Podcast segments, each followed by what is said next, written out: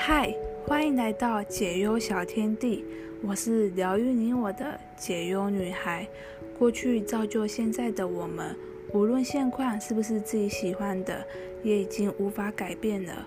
唯一能够改变的是当下想法，并采取相对应的行动，才能创造我们理想的未来。